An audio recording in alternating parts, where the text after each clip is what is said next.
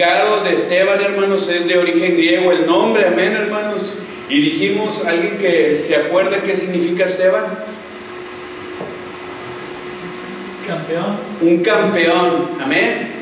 Ahí va el campeón, amén. ¿Sí? Aunque mucha gente no le gusta que seamos campeones, amén, hermanos. Gloria a Dios porque el campeón es aquel que tiene la corona puesta. ¿Sí? Y, y eso es lo que significa el nombre de Esteban. Es una guirnalda, amén, hermanos, o como el vencedor, amén, el campeón. Vimos también, hermanos, que había un problema por el cual, hermanos, Esteban sale a escena en este capítulo, amén, hermanos, desde el capítulo 6, perdón. Que, aleluya, había ahí una discrepancia entre los judíos de habla griega y los judíos, amén, hermanos, propiamente palestinos, o nacidos ahí en Palestina. ¿Por qué? Porque se decían los griegos que sus viudas eran descuidadas, mientras que las de los viudas de los hebreos eran bien atendidas. Algo que tenía que tratarse, hermanos, con prontitud y con mano firme también, amén, hermanos. Entonces, les dije también, hermanos, que no era meramente un problema de servir las mesas, amén, hermanos.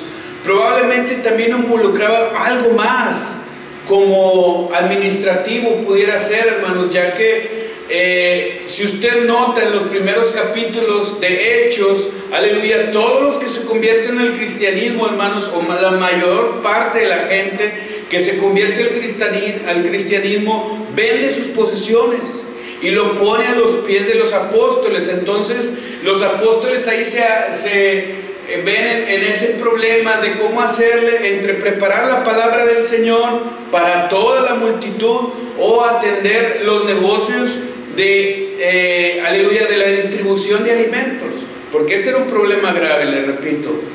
Y, aleluya, los mismos apóstoles son los que aconsejan a, la iglesia y le dicen, escójanse de ustedes siete varones sabios, amén, llenos del Espíritu Santo, en los cuales eh, eh, mora el Espíritu Santo, perdón, y para que ellos sean los encargados de la distribución de los alimentos, de todo lo que conlleva la distribución de alimentos, amén, hermanos, porque en los inicios de la iglesia en Jerusalén, hermanos, era una iglesia que gustaba de muchos simpatizantes, es decir, que tenía mucha ayuda, amén. Y luego ya después, hermano, cuando Pablo es convertido, ya pasa una hambruna ahí, hermanos, en Jerusalén, por lo cual Pablo le dice a las iglesias que junten una ofrenda para ayudar a los hermanos de Jerusalén.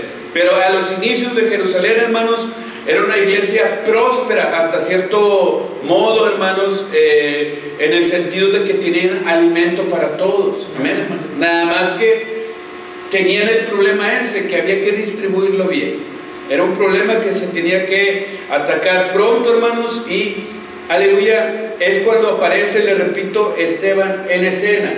Y dice el capítulo 6, antes de tomar el, capítulo 7, vamos a leer, eh, aleluya, el versículo 5 del capítulo 6. Y dice la palabra del Señor en el nombre del Padre, del Hijo y del Espíritu Santo. Agradó la propuesta a toda la multitud y eligieron a Esteban, varón lleno de fe y del Espíritu Santo, a Felipe, a Prócoro, a Nicanor, a Timón, a Parmenas y a Nicolás, prosélito de Antioquía. Este Nicolás, hermano, ni siquiera era judío. Era un convertido al judaísmo, porque esa era la palabra prosélito, es lo que significa, amén, hermanos. Sí, que venía de Antioquía.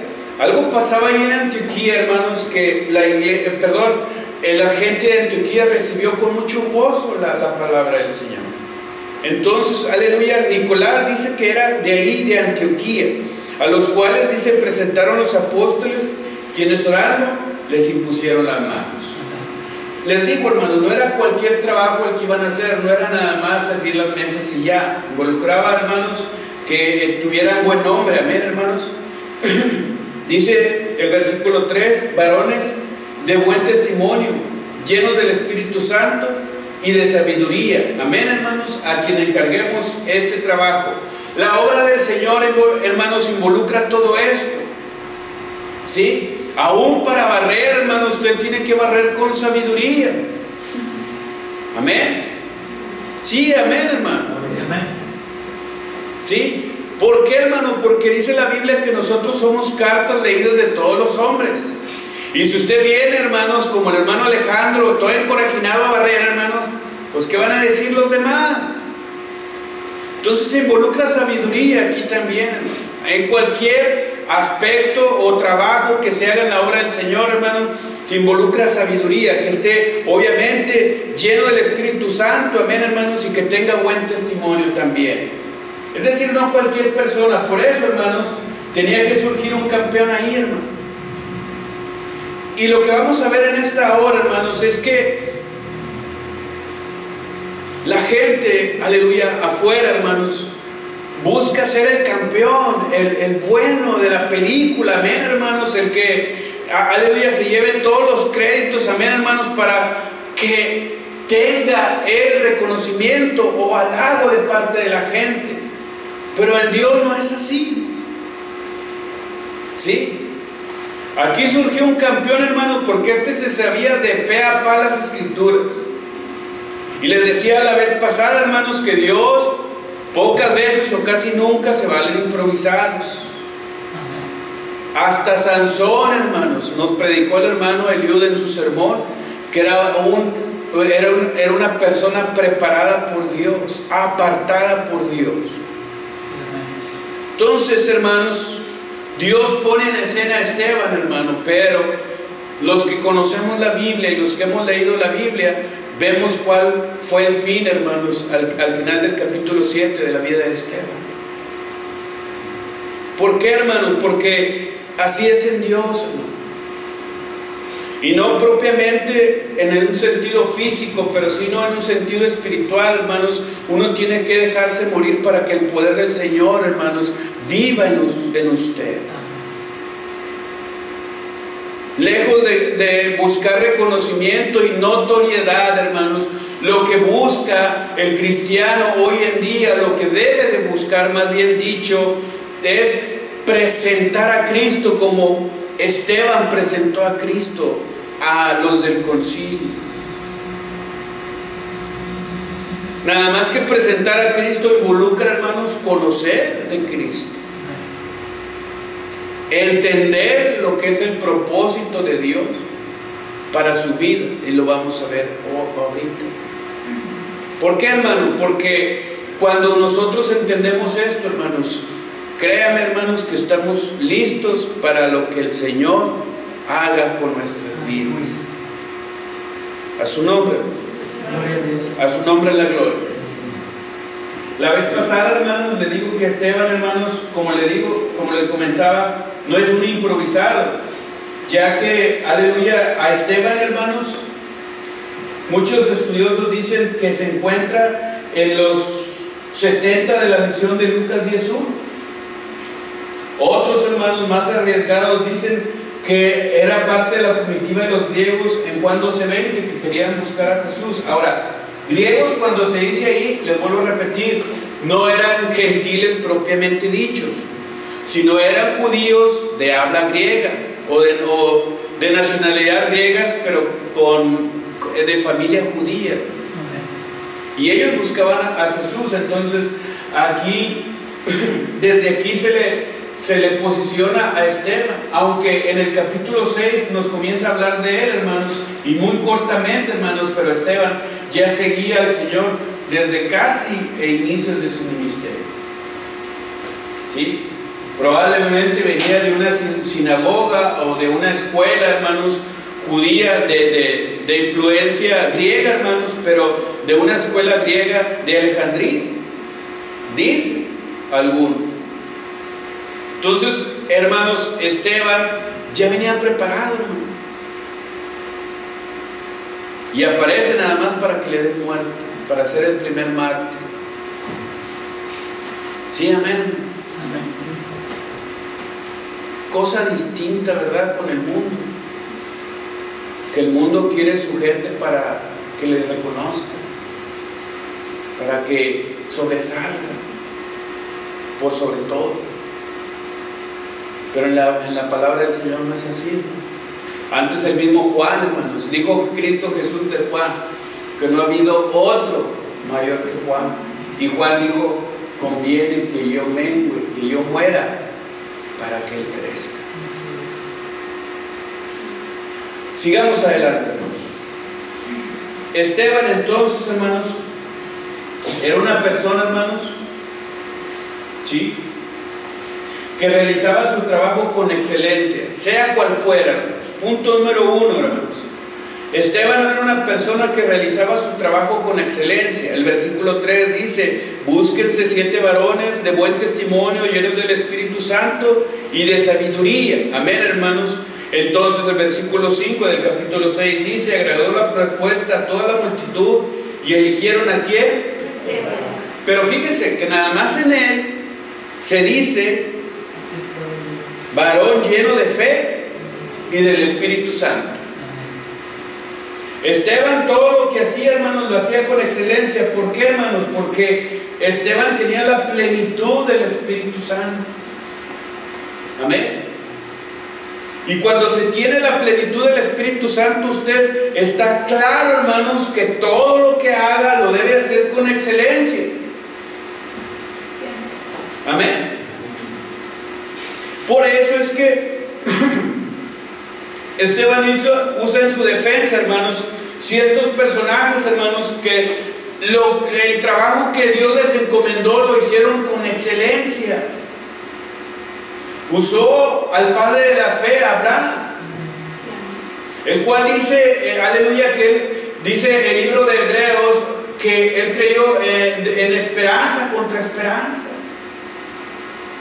Usó a Moisés, hermanos, que, aleluya, dice que rehusó, hermanos, los deleites, sí, temporales del pecado, y eligió ser maltratado. Eligió a José, hermanos, alguien que, si nos ponemos a analizar, hermanos, alguien que la vida trató mal, hermanos, fue a José. Pero dice José, hermanos, que la Biblia testifica en Génesis que todo lo que hacía José, hermanos, Jehová estaba con él. Ahora, ahí hay una expresión, hermanos, que no quiere decir, hermanos, que Jehová aprobaba todo lo que hacía José. No, más bien, hermanos, Josué hacía todo su trabajo con excelencia que merecía la aprobación de Dios. Me explico, a lo mejor no los confundo. Es decir, no quiere decir que Dios todos los días miraba a José, no, sino que José al contrario, todos los días, hermanos, se esforzaba por agradar a Dios.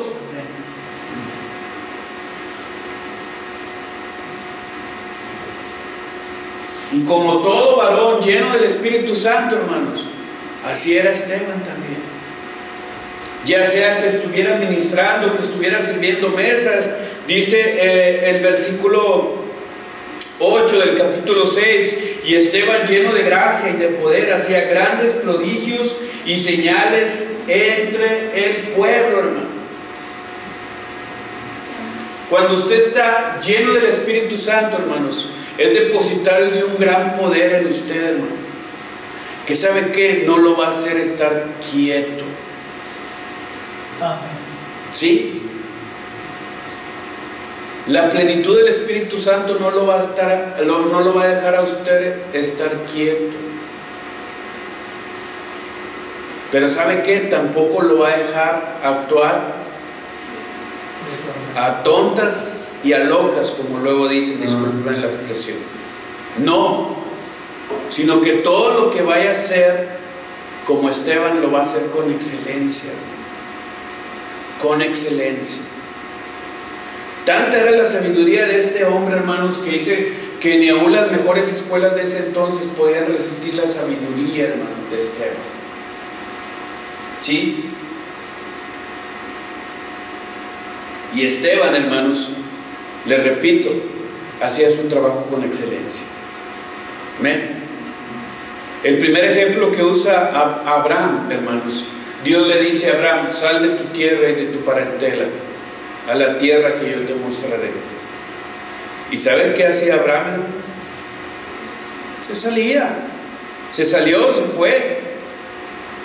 Es como si vivieran ahorita no sé, creo que una de las ciudades más adelantadas tecnológicamente es Tokio, que yo recuerde ahorita, este, como si viviera en Tokio y lo sacara el Señor y lo mandara al desierto. Amén. Pero eran personajes, hermanos, que tenían eh, sabido en, sus corazones quién era Dios para ellos. Y así Esteban. Amén, hermanos. Yo no le puedo decir que Abraham estaba lleno del Espíritu Santo, porque en ese entonces no había llegado el Espíritu Santo. Pero si hubiera estado el Espíritu Santo, créalo, téngalo por seguro que Abraham era un hombre pleno del Espíritu Santo. José también, hermano. José también.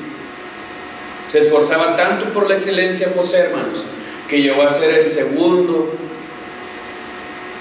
después de Faraón. ¿Sí? Y vaya que la vida lo maltrató bastante a José. Después, hermano, Moisés. ¿Sí? Moisés era un hombre, hermanos, que era muy manso. Pero eso no quiere decir, hermanos, que no fuera entendido y sabio en lo que Dios quería. ¿Sí?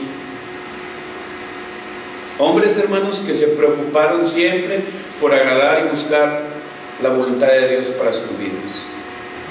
Hago un paréntesis, como dijo el pastor la vez anterior, los felicito a ustedes porque se han esforzado y a pesar de los, no sé, 3 grados, 4 grados que hay aquí ahorita, están aquí en obediencia a la palabra del Señor. Dios los bendiga y los felicito grandemente.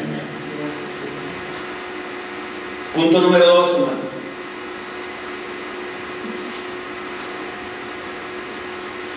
Esteban insistía, hermanos, ¿sí?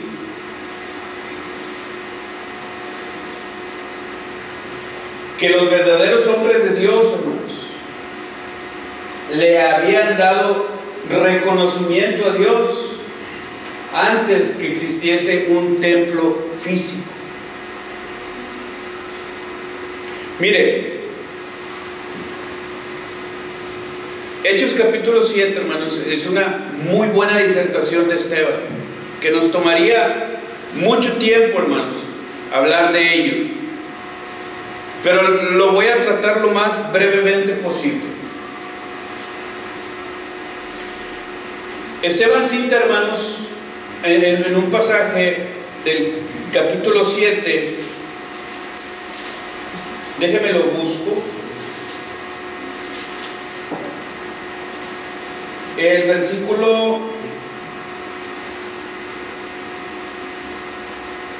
Sí, el versículo 16 del capítulo 7. Dice: Los cuales fue- fueron trasladados a Siquem y puestos en el sepulcro que a precio de dinero compró Abraham de los hijos de Amor en Siquem.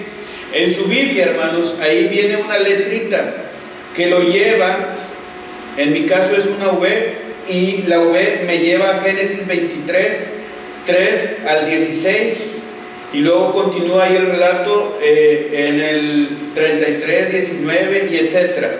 Pero, sabe hermanos, que estudiando este, este relato, hermanos, de la compra de- de- del sepulcro, hermanos, este lugar, hermanos, era un sepulcro en Siquem. Lo adquirió Abraham, hermanos, para sepultar a Sara, su mujer. Y ahí se, se- da un relato propio de los orientales, que es algo extenso de- de explicar, hermanos, pero le voy a decir una cosa, para ser breve. Los hijos de Amor sabían quién era Abraham, porque le dicen príncipe de Dios. En Génesis le dicen príncipe de Dios. Y ese término, hermanos, es usado para alguien que es un embajador un representante, hermanos, de alguien. ¿Sí? Entonces quiere decir, hermanos, que Abraham era reconocido, era reconocido entre sus vecinos como un adorador de Dios. Lo mismo que Moisés, lo mismo que, que José, hermanos. Lo mismo que David, lo mismo que Salomón, hermanos, que son los personajes que toma Esteban, hermanos. Estas personas, hermanos, se dedicaron tanto, hermanos, en adorar a Dios que ellos no necesitaban de un templo, hermanos, para adorar a Dios. Ellos ofrecían sus corazones, hermanos, de libre voluntad, hermanos, y eh, ofrecían sacrificio a Dios. Lugar donde se paraba, hermanos, Abraham, él levantaba un altar y ofrecía sacrificio sobre el altar. Es decir, que hacía público, hermanos, su culto a Dios. Y él no necesitó de un templo. ¿Por qué le digo esto, hermanos? Porque Esteban era lo que, la gente que soliviantó al pueblo, hermanos, decía para incriminarlo. Que el templo había, había un orgullo desmedido, hermanos, hasta casi diabólico por el templo en tiempos de Jesús. Y Esteban les dijo, los verdaderos adoradores de Dios no necesitaban de este templo para adorar. Ellos sabían quién era Dios. Reconocían quién era Dios. Amén, hermanos. Moisés, hermanos, estuvo en comunión con Dios en el monte, hermanos. Tanto es así que su rostro le resplandecía. Amén. Ya le, repito, José, el trabajo que le encomendaban, lo hacía con excelencia como para el Señor, hermano. Porque José estaba claro que aunque Dios no tenía un templo para adorarle, él tenía la necesidad de adorarlo, hermano. Amén. Eso es lo que les dijo Esteban, hermanos, a los judíos del concilio. ¿Sí?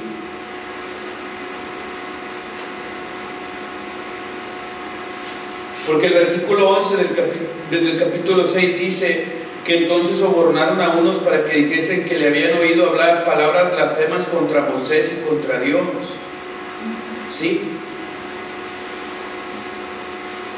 Y el versículo 13 dice, y pusieron testigos falsos que decían, este hombre no cesa de hablar palabras blasfemas contra este lugar santo y contra la ley. Si solamente le estaba diciendo Esteban que Jesucristo era el cumplimiento de la ley. Amén. Amén. Entonces, hermanos, eh, Esteban, hermanos, les decía a los religiosos de ese tiempo, que el amor por ese templo no le servía de nada si en su corazón no tenían un verdadero sentimiento por adorar al Dios verdadero. Amén. En nuestra vida diaria, hermanos, tenemos que, aleluya, trabajar, porque dice la Biblia que lo hagamos como para el Señor, pero buscando siempre la excelencia. Tratando, hermanos, de que los demás vean a nosotros a Dios.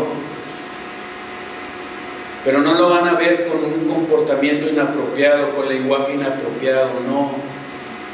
Lo van a ver cuando nuestro lenguaje es distinto al de ellos.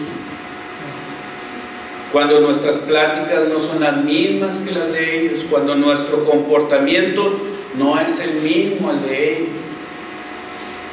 Así va a ser glorificado el Señor en nosotros. ¿Por qué? Porque, como dice el segundo punto, Esteban entendía, hermanos, que los verdaderos adoradores no necesitaban de un templo para adorar a Dios.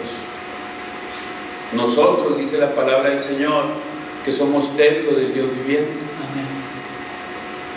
Entonces nosotros, en nosotros debe haber siempre el deseo de buscar, de anhelar, adorar a ese Dios verdadero. Número 3, hermano.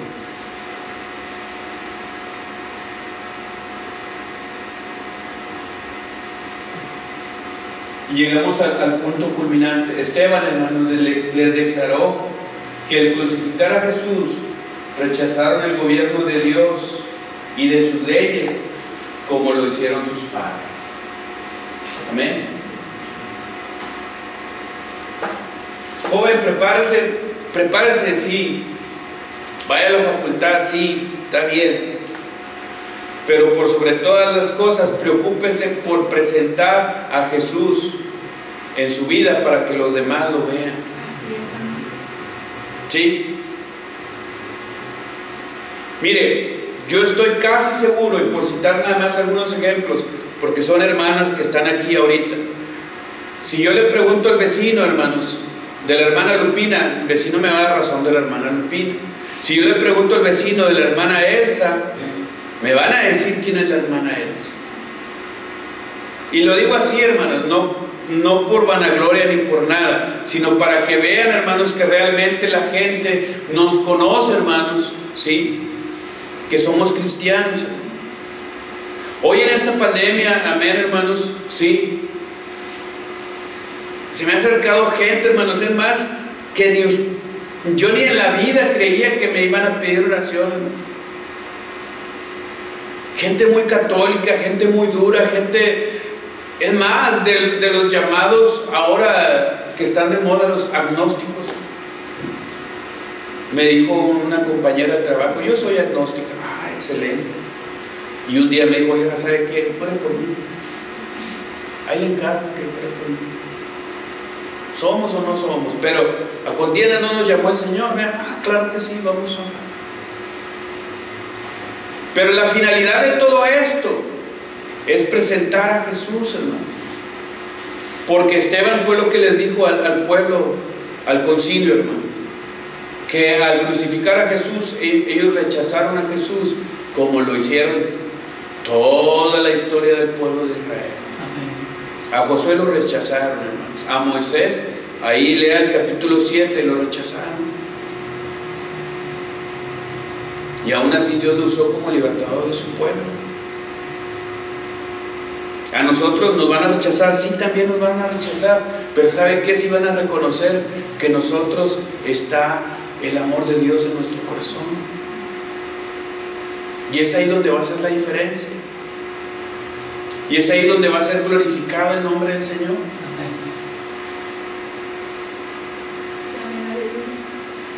Amén. Ya les he testificado tiempo atrás, hermanos, eh, ahí en, en la esquina donde está la casa donde vivimos, hermanos, que cuando vivía mi papá, nos fuimos por, él, por mi papá, él venía de, de, casa de mi hermano Elías allá, allá, en Estados Unidos y veníamos a, fuimos, perdón, a, íbamos a ir ahí al Molaredo por él para traerlo para la casa. Total, hermanos, que por ahí preguntó un hermano, amén. Y estaba toque y toque ahí en la casa, pues no había nada. Y salió la vecina, amén. Y la vecina, hermano, yo en la vida le digo la palabra a la, a la, a la vecina. Ya no, ya no vive, por cierto, ahí, pero jamás le, le, le, le, dirigí la palabra, jamás platicamos así, hermanos. Pero fíjese lo que le dijo la vecina a esta persona que me andaba buscando. Oiga, busque las personas que... Me, eh, le dijo, sí, sí los busco. Dice, oiga, no, es que no están. Y ella, mismo dijo, ella misma dijo, pero no fueron a la iglesia. Porque la iglesia se van siempre a, a las 11. Dice, no, no fueron a la iglesia, como que fueron a otro lado porque se fueron desde bien temprano, desde las 7 de la mañana. Y yo a la hora que salí con mi familia, a esa hora, hermanos, yo no vi a nadie en la calle. No vi a nadie a las 7 de la mañana un domingo, hermanos. No vi a nadie en la calle. Existen las cámaras. Ya ven. Pero por esto le digo, hermano. O sea, es, nada más es un ejemplo. Y, le repito, no es por vanagloria ni por, ni por. No, no, no, no, no. Pero para que vean, hermanos, de veras que nosotros, hermanos, somos depositarios de un gran poder en nosotros de parte de Dios, que nosotros tenemos que testificar a las gentes, hermanos, del poder y el amor del Señor, hermanos. O niegue lo que usted no se le ha presentado a un amigo, un compañero de trabajo o un vecino diciéndole, ore por mi familiar que está enfermo. He presentado necesidades aquí, hermanos, de gente que me ha pedido orar, hermanos. ¿Por qué, hermanos? Porque ellos saben, hermanos, pero es tanta la dureza de sus corazones, hermanos, que no quieren aceptar a Cristo Jesús en sus corazones, pero saben de un Dios de poder. Saben de un Dios que tiene misericordia y que es clemente. Le digo, hermanos, ahí tenía uno que se decía adorador de la Santa Muerte que, que mi flaquita, le digo, tú arrepiéntete porque si no te vas a morir y te vas a ir al infierno a verla, ahora sí en serio. Y es algo que, que se hace diario, hermanos, diario, es un trabajo diario, hermano. Pero le digo, es mal, los, los, que las palabras convencen, pero los hechos arrastran, hermano. Y ya no me ha mencionado a esa dichosa Santa Muerte. Y ya me ven orar por los alimentos y espérate, espérate, espérate. El hermano está orando, espérate. Y ya lo digo, lo, lo hice que dijera, en el nombre sea de Dios. Se oye como de risa, hermanos, pero son pequeños logros que se hacen, hermanos, diario, buscando, hermanos, siempre presentar a Cristo Jesús. Y en esto falló el pueblo de Dios, el pueblo escogido, hermanos, porque de aquí en adelante, hermanos, vamos a ver que la iglesia, hermanos, ya no se situó en Jerusalén. A raíz de la muerte de este piadoso, hermanos, se fueron los cristianos.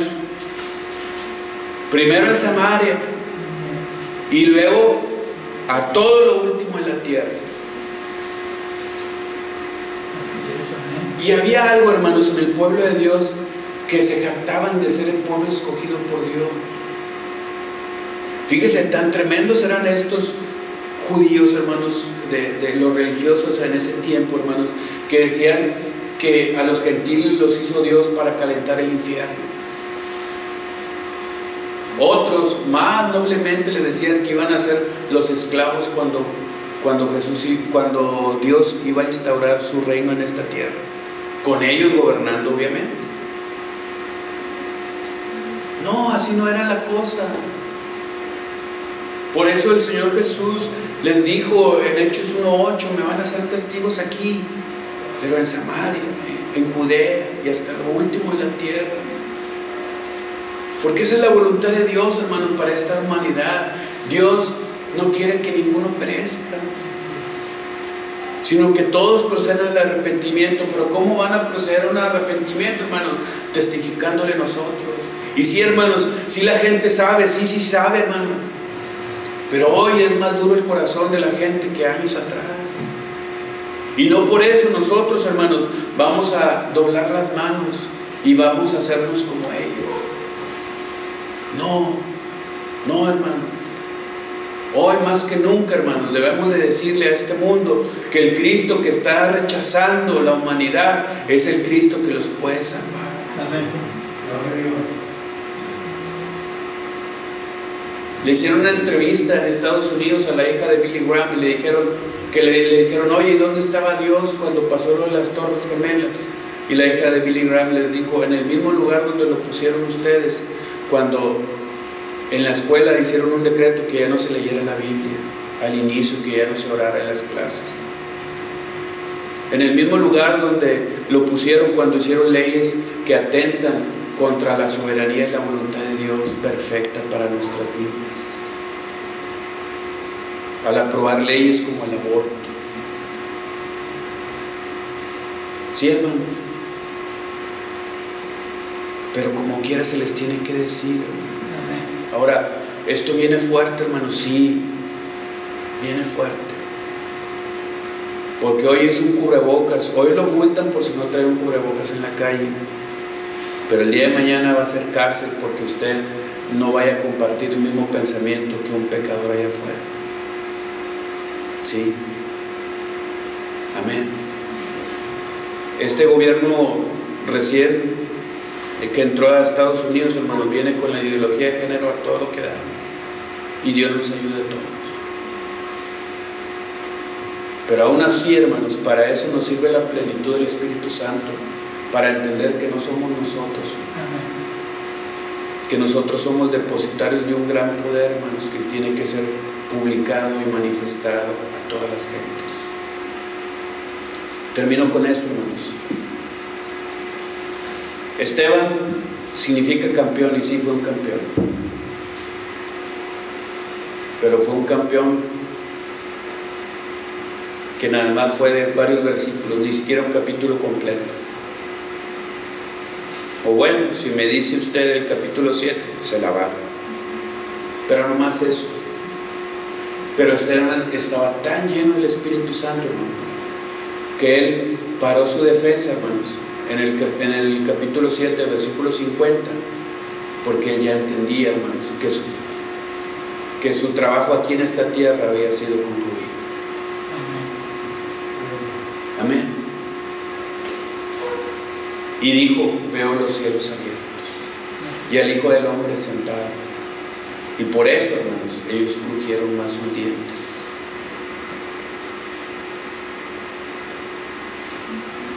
A lo mejor, como decía el mensaje de la vez pasada nuestro pastor, Dios nos va a confrontar así, hermanos, con el enemigo. ¿Sí? ¿A usted no le ha dicho a alguien, te odio y te quiero matar? A mí se me han. Y se siente bien feo. Pero aún así, hermanos, por la gracia de Dios aquí estoy. Pero Dios lo va a confrontar. ¿Y sabe qué es lo más maravilloso de este campeón, hermano? Que como dijo San Agustín, qué grande el trabajo de Pablo, pero todos lo vemos a las oraciones de Esteban y al trabajo que hizo Esteban. Porque déjeme decirle, en la Biblia se nos habla de un gran predicador, Apolos. yo hubiera querido, hermano, hubiera querido escuchar un sermón de Apolos. Apolos era de Alejandría. ¿Dónde estaba Esteban? Y de las sinagogas, hermanos, de las escuelas que confrontaron con Esteban, hermanos, ahí estaba la escuela de Saulo de Tarso. Y es más, dice que Saulo consentía con su muerte, el versículo 1 del capítulo 8. Pero ¿sabe qué? Saulo, hermanos, Saulo no era tonto. Y él se fijó la postura que tuvo, hermanos. ¿Sí? Esteban hasta el final, que dijo, algo bueno tienen estos. ¿Sí? Se dice que a un gran reformador de la iglesia, hermanos, lo iban a decapitar. Y el verdugo, hermanos, dice que no lo quería hacer. Y dice que esta, eh, este reformador dice que le dio un beso en la mejilla al verdugo y le dijo al verdugo que este beso te sirva por señal de que entiendo lo que vas a hacer y te perdono. A lo mejor el Señor no muy lejos nos puede llevar a eso. ¿Sí? Porque lo último que dijo Esteban, antes de expirar, dijo, Padre, perdona, no les tomes en cuenta lo que están haciendo. Amén. Y nosotros nos, nos debemos de levantar cada día con estas palabras para luchar contra el mundo. No les tomes en cuenta. Pero para eso, hermanos, se necesita ser un campeón.